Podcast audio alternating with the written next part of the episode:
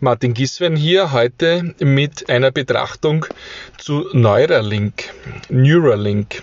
Also das Gehirnimplantat, das jetzt vorgestellt wurde von Elon Musk, wo es darum geht, dass ähm, ja, die Steuerung des Körpers über das Gehirn mit dem Internet über ein Implantat verbunden wird.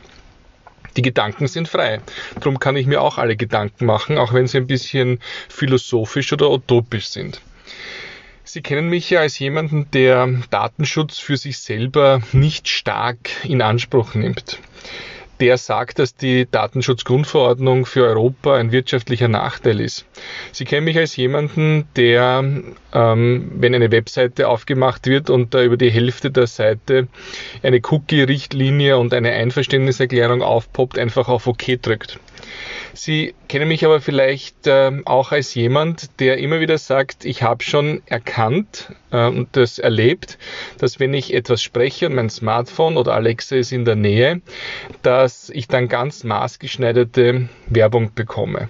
Und wenn ich ein persönliches, vertrautes Gespräch führen will, gehe ich mittlerweile dazu über, zu, darauf zu achten, dass kein Handy, kein Smartphone in der Nähe ist.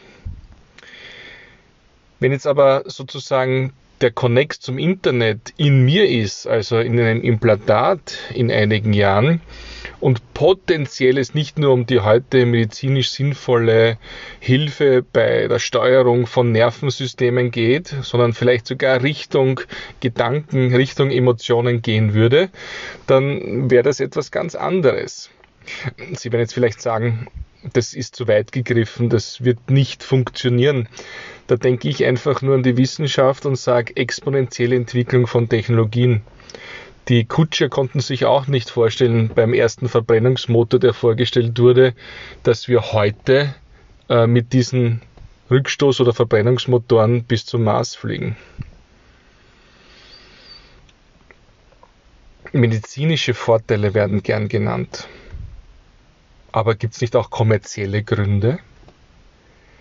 Denken Sie an die Situation, Sie wollen einen Job machen, zum Beispiel Sie wollen Lkw-Fahrerin werden. Da müssen Sie einen dementsprechenden Führerschein haben, sonst können Sie das nicht tun.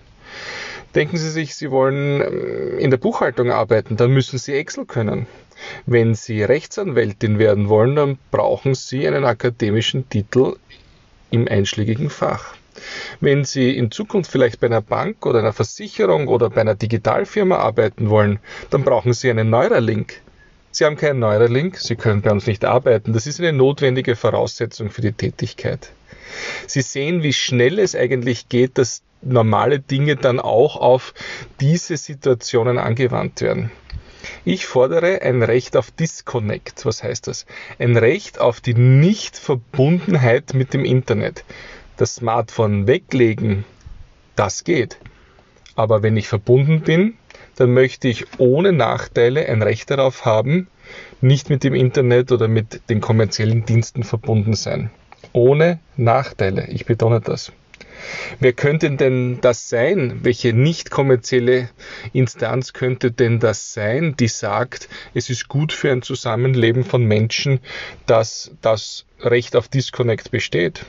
Könnte es eine Institution sein, die heute entscheidet darüber, welche Voraussetzungen man braucht, um einen Führerschein zu haben und wann dieser entzogen wird? Äh, ist es eine Instanz, die heute sagt, was ich tun darf und was nicht, weil ich sonst weggesperrt werde, welche Drogen legal sind und welche nicht legal sind, welche Voraussetzungen es bedarf, um Ärztin zu werden und dass mir ein Krankenpfleger keine Spritze geben darf, dass ich Mundschutz tragen muss oder nicht. Diese Instanz nennt sich der Staat, also wir, eine nicht kommerzielle Instanz, die gewisse Regeln festlegt für das soziale Zusammenleben. Die Rolle des Staates in Verbindung mit den technologischen Entwicklungen von Neuralink oder anderen direkten Verbindungen zwischen dem menschlichen Gehirn und dem Internet. Seltsam, dass ich darüber nachdenke, seltsam, dass ich nach einer Art Regulierung frage, aber das ist okay, weil die Gedanken sind frei. Noch. Ich freue mich auf Ihr Feedback. Martin Giswen, podcast.mg, www.podcast.mg